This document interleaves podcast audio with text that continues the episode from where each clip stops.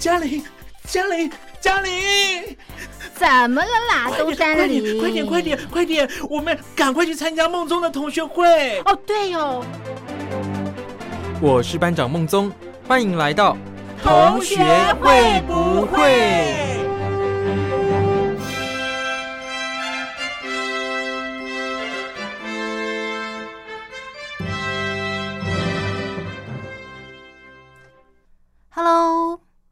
伙伴们，大家好，我是兰陵。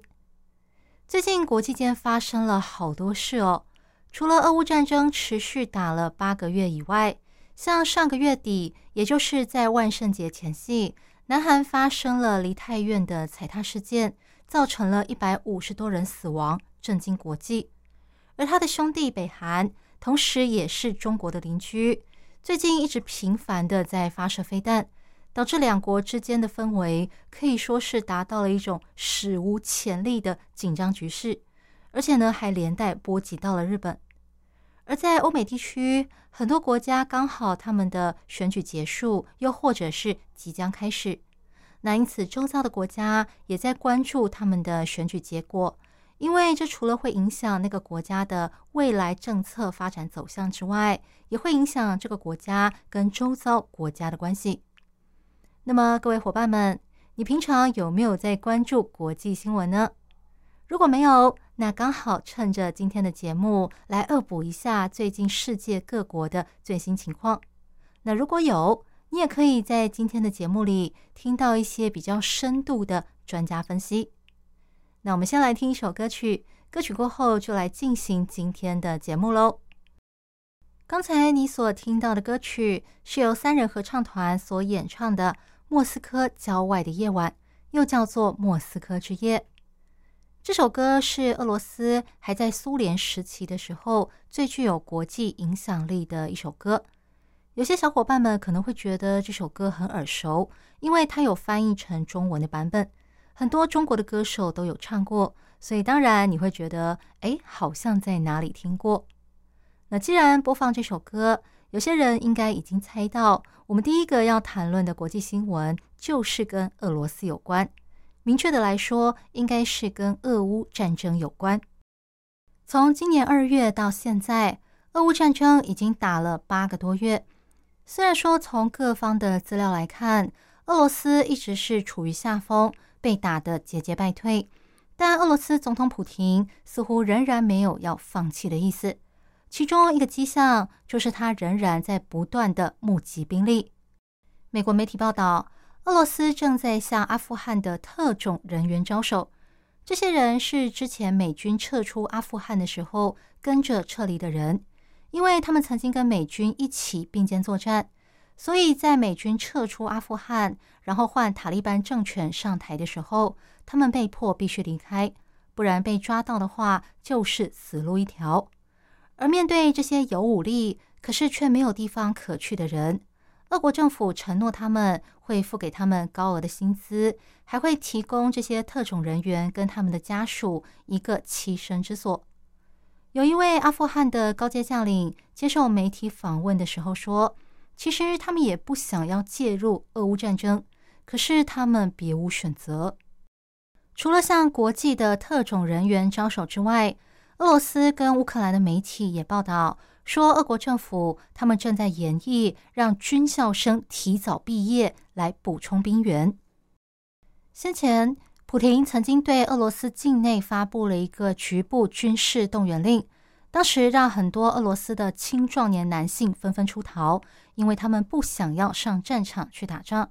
虽然后来普廷曾经在九月中的时候口头宣布说这个动员令已经结束喽，但媒体说，事实上政府并没有放弃持续征兵的这个动作，他只是把它从台面上改为私下进行罢了。除了不断的在募集兵力之外，俄罗斯也传出一直在持续的购买武器，加强军备。除了先前跟伊朗购买无人机之外，最新的消息是，他也跟北韩购买武器。有一个叫做“北纬三十八度”的美国智库，他在监看北韩的动向的时候，发现北韩有火车开进了俄罗斯境内，而也有火车从俄罗斯开到了北韩。由于这个时间点刚好是传出北韩向俄罗斯贩售武器的时候，在这个敏感的时间点，还真的看到了火车往来两国，所以当然引发了各界的关注。不过，北韩完全否认这件事，他说这是毫无根据的谣言。从前面提到的种种迹象都显示，俄罗斯总统普京对于俄乌战争仍然没有放弃的打算。不过，外界很多人都已经在看随他了。其中一个人就是前世界西洋棋王，同时也是俄罗斯知名的反对派领袖卡斯帕洛夫。他说，到了明年春天结束的时候。这场战争就会以乌克兰的胜利画下句点，而中国可能会借此渔翁得利。他认为，习近平可能会向美国总统拜登提出一个交易，那就是用普廷来换台湾，因为台湾才是中国真的感兴趣的地方。不过，他也认为拜登不可能会接受这个交易，因为台湾是世界最大的半导体生产国。而且这也牵涉到地缘政治跟经济问题。目前美国的工业高度依赖台湾，如果台湾落入了中国的手里，中国就会变得更强大，甚至连美国也无法与它抗衡。所以美国不可能会接受这个条件。虽然俄罗斯反对派领袖看好明年春天结束的时候，乌克兰将会赢得这场战争。但美国政府似乎希望这场战争能够比预料中更早结束。美国媒体报道，拜登政府曾经私底下劝过乌克兰，希望他们能够在跟俄罗斯谈判这件事情上展现更和缓的态度，因为之前乌克兰曾经说，除非普廷下台，否则他们绝对不会跟俄罗斯谈判。美国之所以这么做的原因，是因为担心他的盟友们。会出现乌克兰疲乏的情况，也就是对于支持乌克兰打仗这件事情感到疲倦倦怠。毕竟这些国家他们自己国内也有很多的问题要处理。当然，如果俄乌战争能够提早结束，不管是对双方或者是对世界各国来说，都是一件好事。只不过在战争早期的时候，当时双方就已经经历过很多的谈判破局。所以现在是否能够成功谈判、提早结束战争，还有很大的未知数。刚才你所听到的歌曲是由南韩的偶像团体 Super Junior 所演唱的《不要再相遇》。对南韩来说，想要跟北韩不再相遇，恐怕有困难，但最起码不要是这么紧张的相遇吧。北韩最近除了被指控向俄罗斯提供武器之外，另外一个备受争议的原因，就是它不断的在发射飞弹。可能有些伙伴会认为，北韩发射飞弹这件事应该已经不是新闻了吧？但是从它最近发射的频率还有数量来看，确实很不平常。有一回，北韩甚至还一口气出动了一百八十架战机，让南韩非常的紧张，也跟着出动了八十多架战机来应应。两方在空中对峙的这个情况，引发了外界关注，想说这两国到底是怎么回事？感觉上好像一触即发，随时打起来了都不意外的感觉。那北韩到底为什么最近要这么频繁的发射飞弹呢？日本海上自卫队的退休将领香田洋二，他从一个旁观者的角度来分析，他认为有两个原因。第一个原因是北韩对于美国和南韩的联合军演感到非常的不开心。另外一个原因是北韩希望向国内证实他们拥有足以威吓美国的军力。对南韩来说，最近真的是祸不单行，除了对外要面对北韩带来的威胁之外，对内也要面对梨泰院踩踏事件所带来的影响。各位伙伴们应该都知道。在今年的万圣节前夕，南韩的梨泰院发生了踩踏事件，导致一百五十六人死亡，一百七十三人受伤。这起事件是二零一四年南韩发生了世越号渡轮沉没事件以来最严重的伤害事件。事实上，很多媒体也把这两个事件拿来做比较，而且认为梨泰院的事件对社会大众带来的影响，可能比世月号的事件还要更大。原因在于，梨泰院的事件是发生在热闹的市区，是因为人潮拥挤所导致的惨剧。而这样的情况，事实上很多民众日常生活中都在体验。而且在事情发生的当下，有许多的照片还有影片透过社群媒体到处流传。这也导致事件带来的负面影响持续扩大。有一个首尔的上班族，他在接受媒体访问的时候就说：“之前他一直是搭大众运输来通勤上班，但现在他决定要开车上班，因为他不想要再去人多拥挤的地方。”这起事件除了给南韩社会蒙上了一层阴影之外，也对南韩总统尹锡悦的民调带来了巨大的冲击。在事件发生之后，尹锡悦的民调跌到了百分之二十八，而这样的情况也曾经发生在南韩的前总统朴槿惠的身上。在当年的世越号渡轮沉船事件当中，因为朴槿惠始终无法交代他在事发后的七个小时去了哪里，做了什么事情，因此当时他的民调也是一度跌得非常凶。甚至等到他下台卸任之后，依然为了这个事情被追究责任。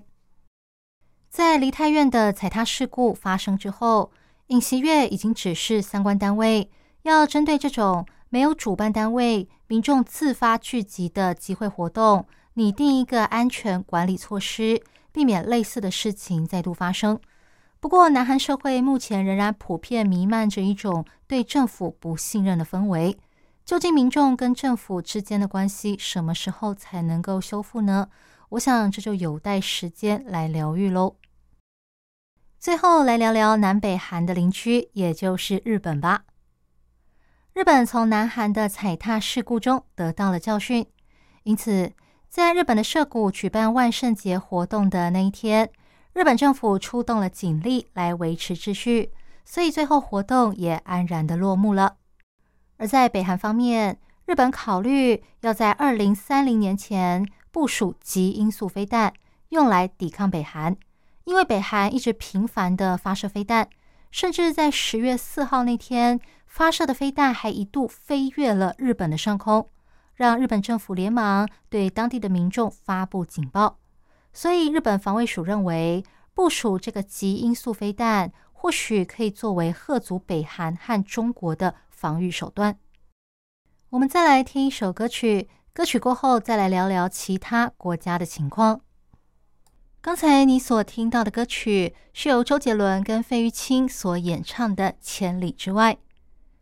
听到这首中文歌，各位伙伴们应该就可以猜到，接下来我们要来聊的就是中国跟台湾最近的情况。首先，在中国方面。可以分成国内跟国外两个部分来看。在国内的部分，面对中共当局动不动就要全区静默管理，甚至是封城的做法，原本大部分的民众都非常的配合，但是现在已经有越来越多人不肯乖乖合作了。各位伙伴们应该也知道，富士康在郑州的工厂不久前就爆发了员工大批出逃的事情。而在武汉的江岸区，当地政府宣布十一月起要静默管理五天。结果这个消息一公布，大批的民众就连夜开车要逃到别的地方。另外，在深圳市的南山村，还有四川的南充市，当地民众因为防疫的关系和警方发生了冲突。在湖北武汉市的汉阳区。当地民众甚至直接破坏了核酸检测工作站，说他们要自我解封。为什么大家对政府的防疫政策变得这么不配合呢？我想原因之一可能是因为政府经常说封就封，完全不给大家一点准备的时间。但最主要的原因应该是因为政府说要封城的时间，往往跟他实际封控的时间不一样。好比说。政府今天宣布要封控一个礼拜，但它实际上封控的时间可能长达一个月，这让很多人没来得及准备足够的食物，还有日常用品，对很多人的生活带来了巨大的影响跟不便。也难怪大家一听到要静默就吓得要死。所以，全中国各地才会爆发那么多的逃亡还有冲突事件。而在这个紧张的时刻，雪上加霜的是，部分地方政府开始对核酸检测收钱了。像在贵州省贵阳市政府就颁布了新的规定，除了有高风险的人员之外，其他人做核酸检测都必须要自掏腰包。这个消息在网络上也引发了中国网友的讨论。有人说，现在各个城市到处都要封控，已经引发很大的民怨了。做核酸检测居然还要收费，简直是官逼民反。也有人说，有没有考虑出个月卡或是年卡，看能不能多点优惠啊？在中国各地不断爆发因为防疫所引发的冲突，再加上核酸检测也要收钱。目前看来，能够舒缓这两个原因带来的紧张情势的，只有松绑防疫政策的这个消息了。最近，中国网络上流传说动态清零政策有机会松绑。之所以会出现这样的传闻，是因为出现了许多的迹象。像前中国疾控中心首席流行病学家曾光，在花旗银行主办的一场会议上就说。中国的动态清零政策很快的将会有实质性的改变。另外，不久前访问北京的德国总理肖兹，他在跟中国国务院总理李克强共同召开记者会的时候，曾经说中国将会批准外国人施打 BNT 疫苗。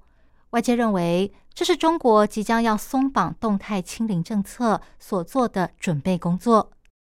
不过，老实说，这已经不是中国第一次传出防疫政策要松绑的消息，之前也曾经传出过几次，当时都带动股票大涨，但是后来发现是假消息之后，股市又随之重挫。所以在没有确定之前，可能不要抱持着太大的希望比较好，因为希望越大，失望也会越大，还是再多花一点时间观察比较好。而在国外方面，中国目前面临的国际问题之一，就是跟欧美各国的关系越来越差。首先，中国跟美国的关系很差，这个不用我讲，大家都知道。但是，中国又是在哪里得罪了欧洲的其他国家呢？首先，在中欧跟东欧的这个部分，由于这些国家，他们过去多少都有受制于俄罗斯的经验。而中国在俄乌战争中力挺俄国，也因此这些国家看中国的眼神就不是那么的友善。另外一个原因，则是中国之前承诺要在这些国家进行投资，但最后都没有兑现。今年四到五月间，中共当局曾经派遣特使霍玉珍出访中欧跟东欧国家，可是都受到了冷落，这就是一个很明显的迹象。另外，这些国家也开始加强审核中国在当地的投资，甚至不跟中国当地的企业合作，转而向西欧或者是美国的企业合作等等。另外，也有专家指出，俄乌战争再这么继续打下去，带来的粮食问题会越来越严重，这会影响到中东甚至是非洲的国家，因此。中国如果再继续支持俄罗斯下去的话，可能会招致这些国家的不满和怨恨。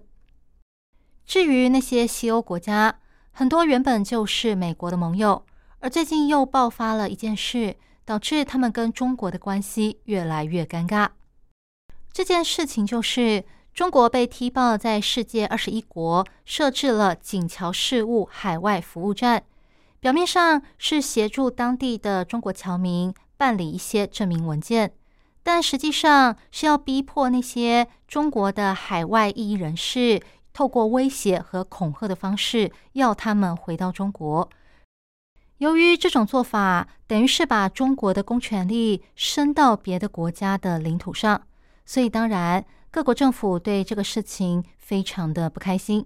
像英国、爱尔兰还有法国政府都已经着手开始调查这件事，而在荷兰，当地的警方甚至在异议人士的帮助下逮捕了一名自称是中国海外警察的嫌疑犯，正在进行侦讯当中。目前对中国保持友善态度的西欧国家，可能就只剩下德国了。因为德国跟中国彼此都是重要的贸易伙伴，所以德国当然没有办法像其他国家那样子对中国轻易的放手。中国是否能够把握跟德国的关系，好让自己不会跟西欧国家完全的脱钩呢？那就有待观察喽。刚才你所听到的歌曲是由 Lady Gaga 所演唱的《Alejandro》。听到这首英文歌。各位伙伴们应该就可以猜到，接下来我们要聊的就是关于美国跟台湾的重要大事。首先是台湾的部分，台湾将在十一月二十六号，也就是下个礼拜六，举办九合一大选。这个九合一大选被视为是对执政党的期中考试，同时也是二零二四年总统大选的前哨战。那么，这个九合一大选。将选出六都的市长，还有市议员，以及十三位县市长，还有县市议员。这次的选举，另外一个重要的目的，就是要针对是否要把公民权下放到十八岁进行公投。大家都知道，不管是哪个国家，一旦扯上选举哦，那真的是全国都会热闹起来。所以，台湾近一个月来也是。关于选举人之间的各式各样的消息一直层出不穷，口水战呐，或者是呃证件上的比拼啊什么的，也是非常的多，非常的热闹。那关于台湾选举的这个部分，在下一集的节目当中会跟大家有更详细的说明跟分享。那接下来我们来看看跟台湾一样同样忙着选举的美国的情况吧。美国上个礼拜举办其中选举，这个其中选举通常是在总统任期的中间，也就是在第二年的十一月举行。在选举前夕，美国境内就已经弥漫着一种浓浓的火药味，还有紧张局势。像先前曾经拜访过台湾的美国众议院议长佩洛西。就在选举前夕，发生了有歹徒闯进她家里，并且打伤了她老公的事情。这个歹徒后来被警方逮捕了之后，他承认他是冲着佩洛西来的，因为他认为佩洛西是一个谎话连篇的民主党领袖，所以他计划绑架他，并且对他严刑逼供。另外，美国有好几个投票所都传出有人带枪到现场，说要监看大家投票的情况。而这些人呢，几乎都是川普的激进粉丝，因为他们认为在上一次的选举当中有作弊的情况，他们认为川普的胜利被偷走了，所以为了避免类似的情况再度发生，他们带了枪来要亲自监票。当然，这引起了一般民众的恐慌。觉得这样子做会让他们不敢来投票，同时也引发了许多的舆论批评。幸好在正式投票的时候没有发生什么严重的情况，各地的开票程序都很顺利的进行。那么这一场其中选举到底要选什么呢？美国有分成众议院跟参议院，那这次的选举总共要选出四百三十五席，也就是全部的。众议院成员以及参议院一百席成员中的三分之一，大约是三十三到三十四席左右。另外还要选出三十六州的州长，还有州议员，以及州务卿和州检察长等等。在美国的制度里，总统、参议院还有众议院这三者之间的权力是互相制衡的。而在人数比较少的参议院里面，总统所属的执政党跟在野党，他们所占的席次大约是五五波，但是在人数比较多的众议院里面，通常在野党会获得比较多的席次，会超过一半，而且大概会比执政党多上两位数的席次，也就是多至少十席以上，因为这样子才能够制衡总统的权力。那共和党对于这次的其中选举来势汹汹。他们不但要抢下国会的过半席次，他们甚至还想要让红潮遍布整个国会。不过，选举结果出炉之后，却让大家都跌破眼镜。首先是人数比较少的众议院的部分，在我录这个节目的时候，两党所获得的票数分别是民主党四十六席，共和党四十八席，基本上都没有达到五十一席，也就是过半的门槛。目前还有三个摇摆州的结果都还没有出炉，这三个摇摆州分别是亚利桑那州、内华达州还有乔治亚州。尤其在乔治亚州的这个部分，因为他的两个候选人都没有获得过半的票数。所以确定要进入延长赛，预计十二月六号将再进行一次投票。而在人数比较多的众议院方面，两党获得的票数分别是拜登所属的民主党获得了一百九十二席，川普所属的共和党获得了两百一十一席，双方相差了十九席。虽然说乍听之下好像是川普所属的共和党的胜利，不过事实上。众议院向来是在野党的天下，所以在野党获得过半席次那是正常的。重点是在于他能够赢多少。而就这一点来看，共和党这次的表现并不是很让人满意，因为他只是小胜而已。到目前为止，这场选举的开票走向让很多人跌破眼镜。对拜登来说，这是一个好消息。但是对川普来讲，则是一次重大的打击，因为他先前帮很多候选人站台背书，可是那些人都没有选上，现在连共和党内的同志都要川普来为此负责。川普的时代已经过去了吗？另外，这场选举的结果可能也会为两党在二零二四总统大选推派出来的代表名单带来一些变数。那么。关于美国大选的话题，就先跟大家聊到这里。